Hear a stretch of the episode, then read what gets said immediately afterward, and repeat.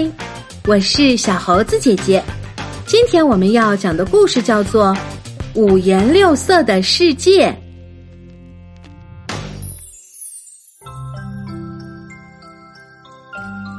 如果戴上红色的眼镜看世界，世界会是什么样子的呢？爸爸妈妈还有朋友们，看起来会像苹果一样红。如果戴上蓝色的眼镜看世界，世界会是什么样子的呢？我的家还有五颜六色的玩具会看起来像大海一样的蓝了。如果戴上黄色的眼镜看世界，世界会是什么样子的呢？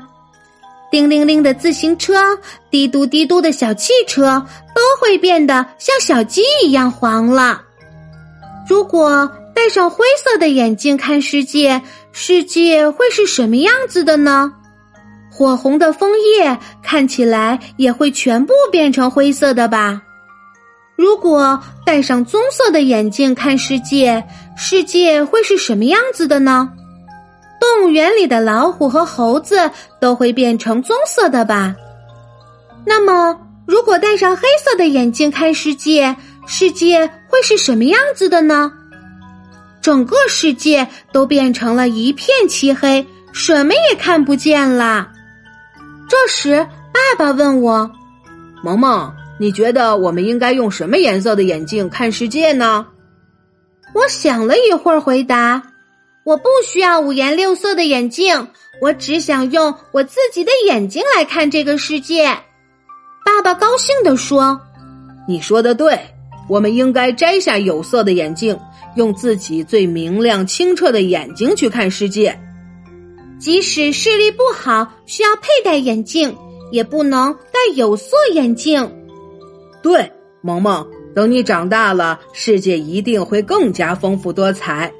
爸爸说：“所以，无论我们看到什么颜色，都要学会尊重和接受它们，哪怕它们与我们不同。”等我们的萌萌长大的时候。爸爸说：“你和朋友们五颜六色的梦想都会像花朵一样绽放的。